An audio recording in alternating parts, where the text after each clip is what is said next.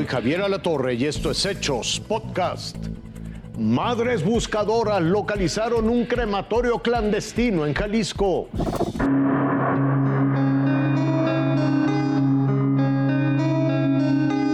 Brian Alejandro Padilla Faustino es la persona a la que están buscando en las inmediaciones de la colonia Artesanos sobre la vía Manzanillo en el municipio de San Pedro Tlaquepaque. Su búsqueda detonó en el hallazgo de dos hornos con presuntos restos humanos en la zona conocida como El Ollanco. Todo vino como un reporte anónimo, indica su mamá, la señora Norma, quien es originaria del estado de Querétaro empezó luego luego a salir el humo muy fuerte y pues ya nos hicimos para un ladito, vimos varios varios huesitos, como un arroyito, más o menos un arroyo de muchos huesitos. Y pues sí, en el horno también encontramos este huesitos. No se imagina la cantidad de restos de óseos, o sea, ya calcinados, incluso está prendido todavía el horno. Dicen que hace dos días, pues personas de los alrededores que prendieron en la noche con esta ya suman cinco las ocasiones en las que la señora Norma y el grupo de madres buscadoras de Jalisco acuden al predio, donde acostumbran tirar escombros. Sin embargo, es la primera vez que se topan con los hornos que, según el colectivo, eran específicamente utilizados para desaparecer personas. La Fiscalía del Estado, a través de comunicación social, detalló que los resultados se darán a conocer una vez que terminen los trabajos de búsqueda en el predio. Juan Carlos Robles, Fuerza Informativa. Trabajadores del Poder Judicial protestan por la eliminación de fideicomisos.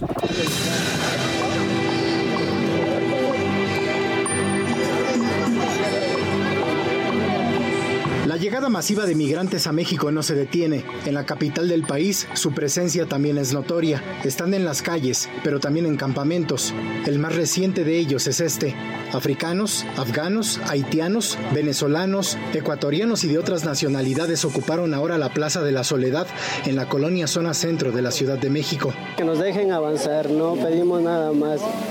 Triste de estar en estas condiciones. Sí, la verdad es bien triste, pero no nos queda más hasta poder llegar a nuestro destino.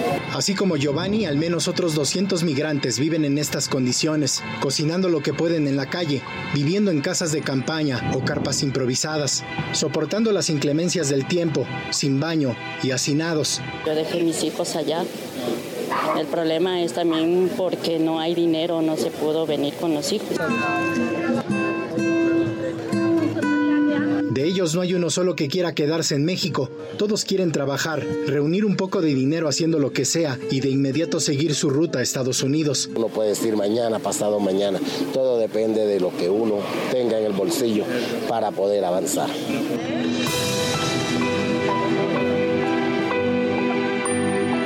La espera para citas migratorias también son una razón de su estancia en México. Lo tengo aquí aproximadamente dos semanas. Dos semanas. Urge ya la cita. Urge la cita, exacto. Soy madre soltera y ando con tres niños. Ir hacia los Estados Unidos para tener una mejor calidad de vida, como quien dice el sueño americano. Ese sueño americano tan anhelado por estas mujeres, hombres, jóvenes, niños y familias completas. Rubén Mendoza, Fuerza Informativa Azteca. Empleados de una taquería en la Ciudad de México golpean a los clientes. Un grupo de cuatro clientes que no estaban de acuerdo con la cuenta en la taquería El Borrego Viudo terminaron a golpes con los empleados. Se observa al menos a cinco trabajadores que participan en la agresión. Tomaron platos, envases y botellas para agredir a una mujer. Uno de los meseros la golpea en la cara. Los demás patean al cliente. Mientras, otros solo graban y observan y no actúan. Como es costumbre, la Fiscalía Capitalina fue a poner sellos de clausura y solo detuvo a un mesero. Después fue liberado porque según el Ministerio Público no fue detenido al momento de la agresión. Esto a pesar de la golpiza a todas luces que ya se viralizó. Al final, impunidad Yo digo que si cometieron un delito está perfecto que, que ataquen los delitos. No es la primera vez que se amargan las salsas en esta popular taquería en Avenida Revolución, en la colonia Tacubaya. El 21 de abril de 2017, la taquería fue clausurada debido a irregularidades en el uso de suelo. La diligencia terminó en una riña donde acabaron golpeados funcionarios del INVEA. Y si algún escándalo más faltara, en ese mismo 2017 vino la disputa legal por el negocio. En 2015 muere uno de los dueños, Conrado Villagrana Camarena, y sobrevive el hermano de nombre José. Verónica, la hija del dueño sobreviviente, denunció penalmente por despojo a su primo Conrado Jr., hijo del socio fallecido.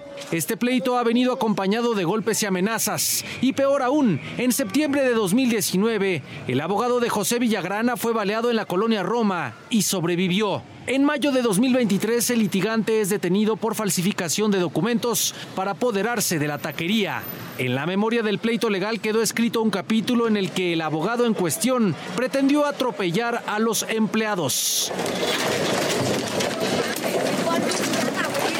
Así la historia de una taquería que abrió sus puertas en 1969 y se convirtió en el lugar preferido de los trasnochados. Diego Borbolla, Fuerza Informativa Azteca. Hasta aquí las noticias, lo invitamos a seguir pendiente de los hechos.